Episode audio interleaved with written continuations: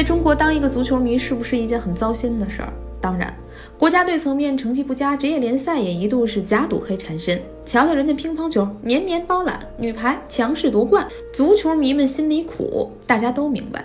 但是迷乒与排这样的奥运争光项目，就真的比足球迷幸福吗？也未必。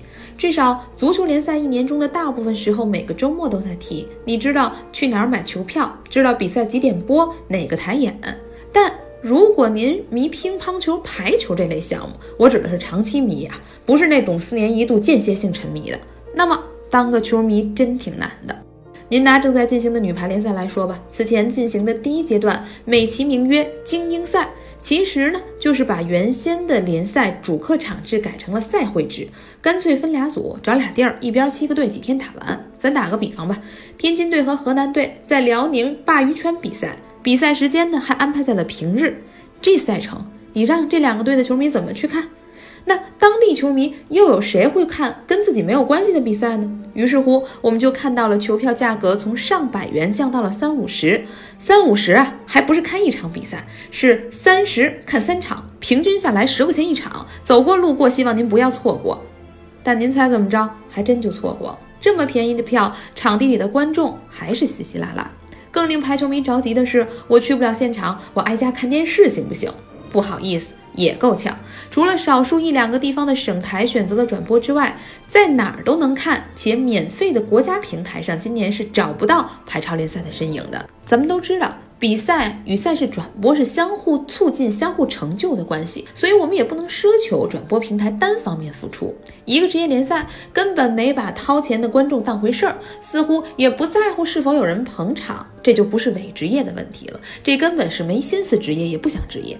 再说乒超联赛，昨天啊，咱们聊刘国梁的时候也提到，刘指导很自信，因为中国拥有最顶尖的乒乓偶像，这是资源优势。乒超联赛火不起来，主要是因为我们没有找到专业团队来运营。去年在不捅球的胖子离开国家队后，乒超联赛也一度是兵荒马乱，赛程设计您就别提多草率。原先的季后赛。没了，就打主客场双循环，谁积分多谁冠军。外援也不让来了，赛程更是三天打鱼两天晒网，完全摸不到规律。乒乓球的迷妹们发自内心的呼唤是：怎么粉个偶像跟当侦探似的？娱乐明星的日程，经纪人还提前一个礼拜发呢。这乒乓球的赛程怎么像躲猫猫一样？到底还想不想让人看？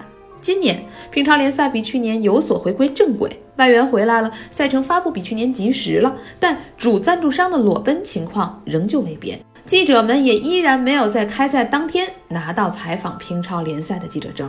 和乒超排超一比，您会发现，哇塞，后段班的足球竟然是联赛最规范的，赛程规律，转播规范，球迷捧场，赞助分级。说实在的，这些其实都是应该的，没什么值得骄傲。毕竟中超还存在阴阳合同、天价球员、入不敷出等等伪职业的阴面儿，但至少暂时这还是一个正视市场力量、尊重球迷观赛体验的联赛。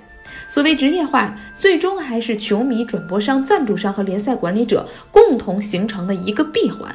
如果联赛的管理者只是一拍脑门儿，想着啊，我怎么把这个国家队比赛日给躲过去，怎么把这个国家队集训给躲过去，这一年又一年的联赛凑合凑合打完了。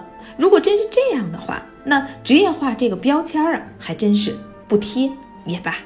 三分钟热度，直抵体坛沸点。我是张文，收听往期节目呢，也欢迎您在微博上搜索张二文，文是新闻的文哦。我们隔天见。